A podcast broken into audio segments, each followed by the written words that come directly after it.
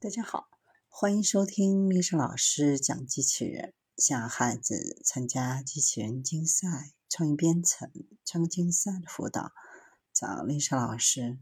欢迎添加微信号幺五三五三五九二零六八，或搜索钉钉群三五三二八四三。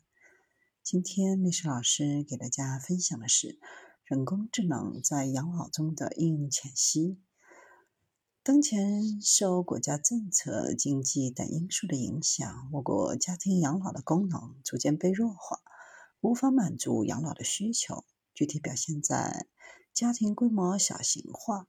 由于我国的计划生育政策的贯彻与落实，独生子女的家庭较为普遍，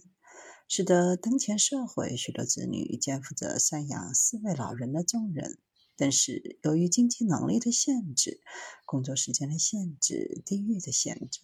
使得部分子女无法履行养老的责任和义务。据调查，我国当前的空巢老人占老人总体的百分之五十以上，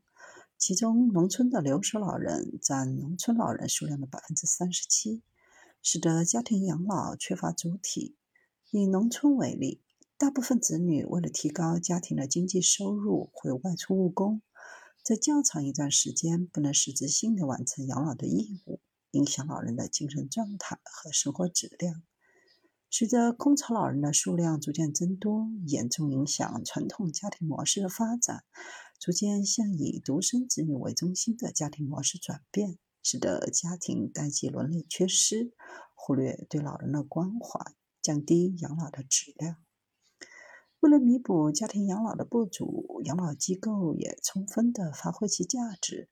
但实际上，养老机构无法从根本上解决我国的养老问题。首先是养老机构的数量不能满足我国老年人的需求。在国际方面规定，百分之五的老人需要进入养老机构，但我国机构的数量在供需方面严重失衡。部分养老机构的护理供给不能够满足养老的标准。在二零一五年期间，我国有超过三千万的失能老人。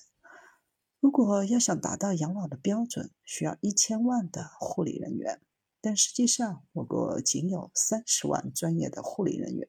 而持有护理证的人员不足五万。从养老服务的模式分析，部分养老机构直接使用其他行业的模式，比如俱乐部式、宾馆式，脱离老年群体的需求。从服务的项目分析，很多机构仅仅为老人提供物质方面的服务，忽略老人的精神生活。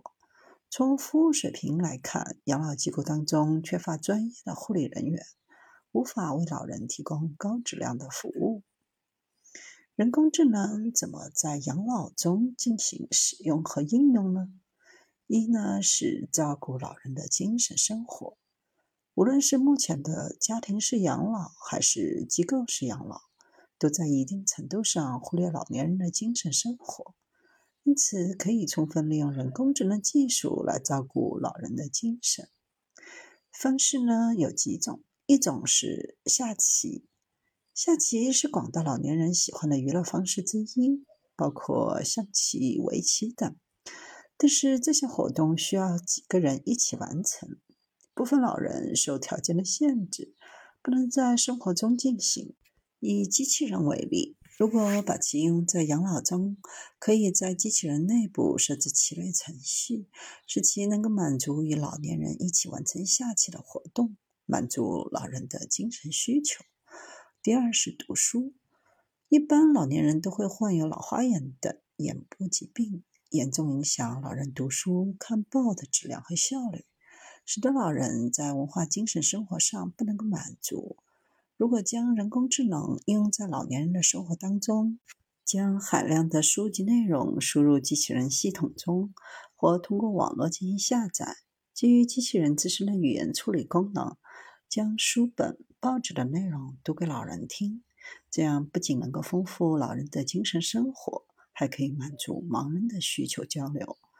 随着科技文化的发展，人工智能技术在不断的被改进、优化，可以将语言识别功能、图像识别功能、自然语言处理功能应用在养老中。利用人工智能技术，可以实现与老人的交流，降低老人的孤独感，实现人工智能养老。其次，可以照顾老人的日常生活。部分老人由于身体条件的限制，自理能力、生活能力不断下降，在没有子女或养老机构照顾的前提下，无法完成日常生活。而将人工智能技术用在养老当中，可以较好的照顾老人的日常生活。以机器人为例，可以在机器人的系统中设置不同的参数，确保其能够为年人提供优质的服务。比如，将菜谱输入系统中，设置做饭的时间，机器人可在具体的时间点完成做饭的任务。设置语言识别功能，如果老人的自理能力存在缺陷，可以通过特点的指令引导机器人协助老人去卫生间。设置机器人动作程序，利用图像识别功能，使其能够为老年人获取所需的物品，这样就能够有效的照顾老人的日常生活。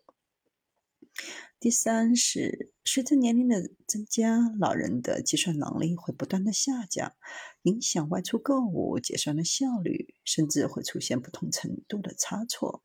利用人工智能系统，可以便于老人的出行，将其设置导航功能，合理规划老人的出行路线。比如，在老人外出之前，通过语音输入目的地，系统自动规划路线，通过语音的方式来给老人指引方向。购物过程当中，老人可以使用智能设备识别物品的名称、规格、使用说明、价格等，避免发生错误。借款的时候，老人根据智能设备提供的金额完成付款，极大提高购物和结算的效率。我国在家庭、养老机构两个层面的养老功能，目前还不能够满足我国的养老需求，可以试着将人工智能应用在养老当中，丰富老人的精神生活，满足老人的日常需求。